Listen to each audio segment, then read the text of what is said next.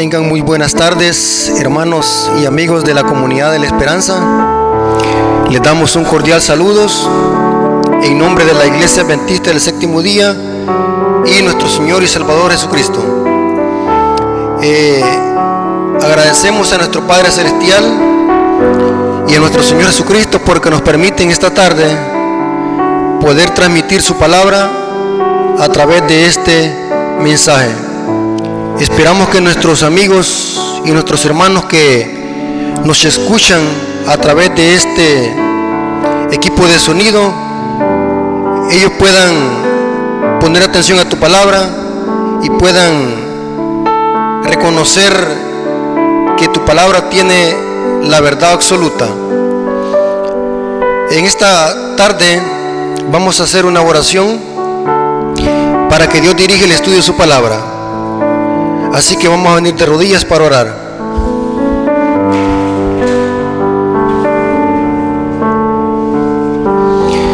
Señor que está en el cielo, santificado sea tu nombre. Gracias Señor por permitirlos en esta tarde poder predicar tu palabra a través de este medio. Ayúdanos Señor a poder discernir lo que dice el texto bíblico y no poderle dar interpretaciones humanas o meterle preconceptos a tu palabra, sino que dejar que tu palabra se explique sola. Bendice Señor nuestras vidas, bendice a todos nuestros amigos y nuestros hermanos que van a escuchar tu palabra, que todo lo que se haga en este lugar y todo lo que se predique, sea para la honra y gloria de tu nombre. Danos tu Espíritu Santo para que lo guíe la verdad. Te lo suplicamos en el nombre de Jesús. Amén. En esta tarde vamos a tener un estudio doctrinal.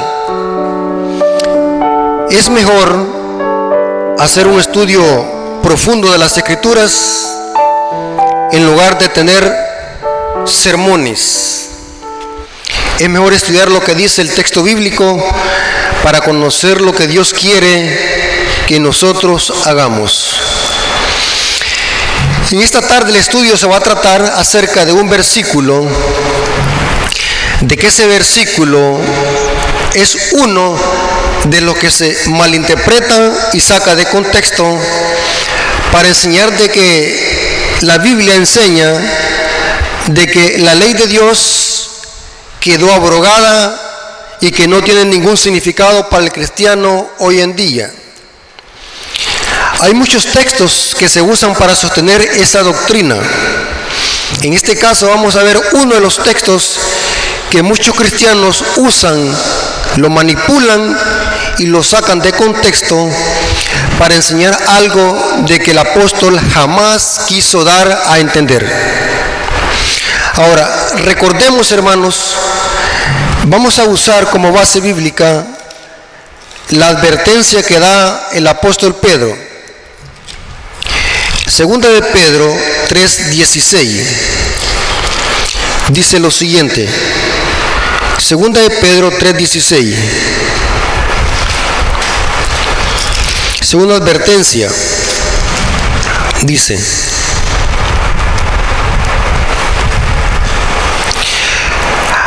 el apóstol Pedro habla de Pablo y dice, casi en todas sus epístolas, hablando de ellas, de estas cosas, entre las cuales hay algunas difíciles de entender. O sea, hay cosas de que el apóstol Pablo escribió que son difíciles de entender. O sea, no son todas, no que son algunas cosas. las cuales los indoctos e inconstantes tuercen como también las otras escrituras para su propia perdición. Aquí el apóstol Pedro está dando una advertencia, que no seamos como los indoctos que tuercen las escrituras, en especialmente las cartas de Pablo, para su propia perdición. Busqué en un diccionario la palabra indocto, y la palabra indocto es la única vez que se menciona aquí. Y la palabra indocto significa ignorante, iletrado o, o, o un inculto, alguien que tiene poca instrucción o conocimiento. Pero estuve pensando en qué contexto el apóstol Pedro dice estas palabras. De alguna manera todos los seres humanos somos ignorantes en algún aspecto, incluyendo las cosas de Dios. No lo conocemos todo. Pero aquí el apóstol Pedro está hablando de una ignorancia maliciosa, de una ignorancia voluntaria. Gente que estudia las escrituras y a propósito las tuercen y las manipulan para enseñar algo de que el texto bíblico, o mejor dicho, el Espíritu Santo jamás quiso dar a entender. Y vienen los indoctos, los iletrados, y tuercen las escrituras para su propia perdición. Y dice el versículo 17, así que vosotros, oh hermanos, sabiéndolo de antemano, guardaos de que no sea arrastrados por el error de los inicuos. Esta palabra inicuo se puede traducir como impío. Y caigáis de vuestra firmeza. Estamos advertidos por el apóstol Pedro que hay cosas difíciles que el apóstol Pablo escribió que si no tenemos cuidado podemos llegarlas a torcer y a enseñar algo de que el apóstol Pablo jamás quiso enseñar. Y noten que aquí el apóstol Pedro no le echa la culpa a Pablo como diciendo, el apóstol Pablo cometió un gran error en escribir muy, muy profundo sus escrituras o sus cartas. La culpa no es de Pablo.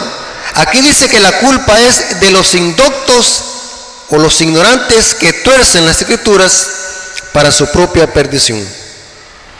Hay muchos versículos que se manipulan para atacar la santa ley de Dios. En este caso vamos a analizar uno que está en segunda de Corintios capítulo 3 versículos 6 al 8. Noten qué interesante. Vamos a hacer un estudio exegético y profundo de qué, qué es lo que está tratando de decir el apóstol Pablo aquí. Si es verdad, como dicen algunos cristianos, que Pablo está diciendo que la ley quedó sin vigencia o que no tiene ningún valor para el cristiano. Noten cómo dice, el cual asimismo nos hizo ministros competentes de un nuevo pacto, no de la letra, sino del espíritu. Porque la letra mata, mas el espíritu vivifica.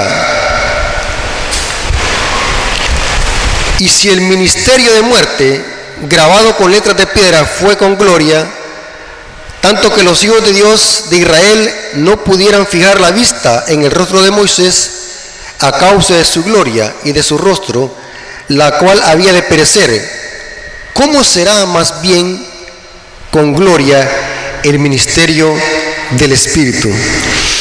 Muchos cristianos usan este versículo para enseñar de que Pablo está diciendo que la ley quedó sin valor para el cristiano. Pero este versículo tiene un contexto. ¿Qué está tratando de decir Pablo aquí?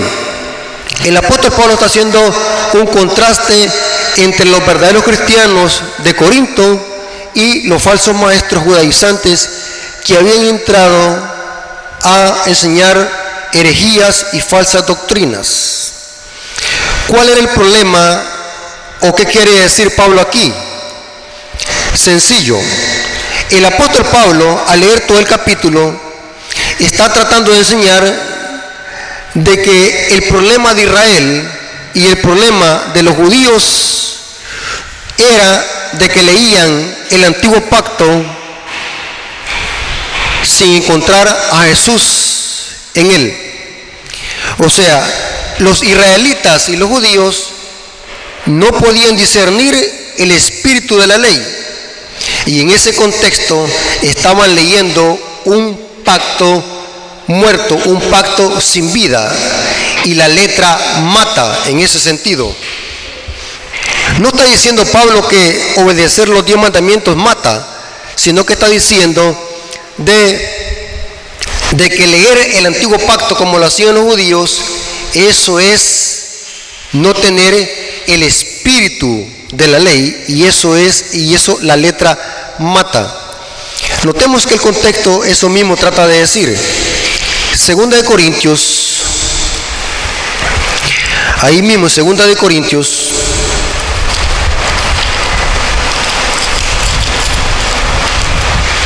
Segundo de Corintios capítulo 3, el capítulo, el capítulo que estamos leyendo. Dice,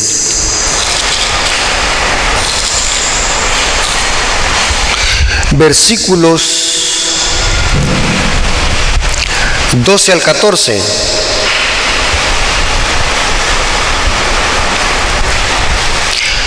Así que teniendo tal esperanza, usemos de mucha franqueza.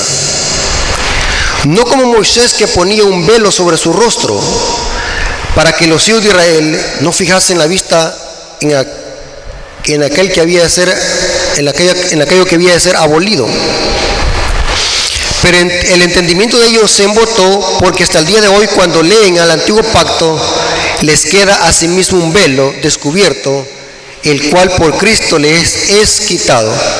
Aquí notamos de que el apóstol Pablo está diciendo que el problema de los judíos es leer el antiguo pacto, los escritos de Moisés y las tablas de la ley sin ver a Cristo reflejado.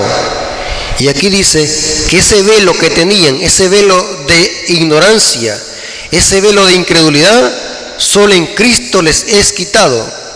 Y dice, aún hasta el día de hoy, cuando se leen a Moisés, el velo está puesto sobre su corazón de ellos, pero cuando se convierten al Señor, el velo les es quitado. Claramente el apóstol Pablo no está tratando de decir de que la ley quedó abolida o que quedó sin eficacia. Lo que está presentando es el problema de Israel al leer los escritos de Moisés, al leer las tablas de la ley, pero no encontraban a Jesús. No entendían el espíritu de la ley, veían la ley solamente de letra, sin ver el espíritu de la ley. Y en efecto, hermanos, si nosotros leemos varios pasajes de la Biblia, la Biblia enseña de que todas las escrituras, incluyendo los escritos de Moisés, presentaban a Jesús como el Cordero de Dios que quita el pecado del mundo. Todos los escritos de Moisés. La ley era un reflejo del carácter de Dios. Pero los judíos no habían intersectado ese principio vital que era ver la espiritualidad de la ley, solo veían la letra de la ley. Eh, podemos mencionar muchos ejemplos bíblicos donde Jesús varias veces les refirió a los fariseos y a los judíos de que todas las escrituras hablaban de él. Pero los judíos nunca pudieron captar el significado principal de los escritos de Moisés y era reflejar a Cristo. Y dice Pablo, este velo de incredulidad solamente en Cristo les es quitado. O sea, en otras palabras, para terminar, lo que está tratando de decir Pablo en este versículo está haciendo un contraste entre los verdaderos cristianos que tenían la ley escrita en, la, en el corazón y los judíos que veían la ley solamente de letra sin el sentido espiritual. Y este mismo principio lo podemos aplicar hoy para el día del cristiano. Dios no quiere que solamente tengamos un conocimiento teórico de la palabra de Dios. Dios quiere que e-, esa ley, esas letras que están aquí en su palabra, quiere incrustarlas en nuestro corazón. Noten como dice el libro de Hebreos, capítulo 10, versículo 15 al 17. Y nos atestigua el mismo Espíritu Santo porque después de haber dicho, este es el pacto que haré con ellos después de aquellos días, dice el Señor, pondré mis leyes en su corazón y si en su mente las escribiré. Añade, y nunca más me acordaré de sus pecados y sus transgresiones. Lo mismo que Dios quiere para los israelitas naturales, quiere para el Israel espiritual que ha sido injertado, grabar su ley en la mente y el corazón.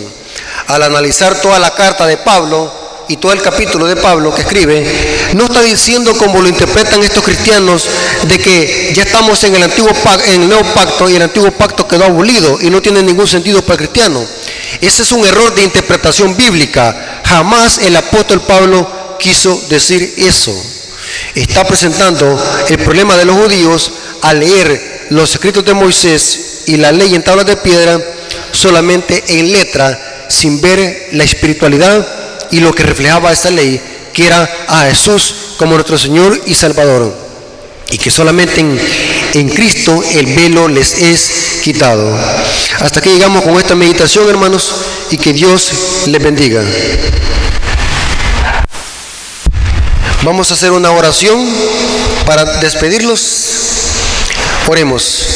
Señor que está en el cielo, santificado sea tu nombre. Gracias por tu palabra. Gracias por ayudarlos a interpretarla de una manera correcta. Nos hemos dado cuenta que Pablo no está diciendo que la ley en el nuevo pacto quedó sin eficacia.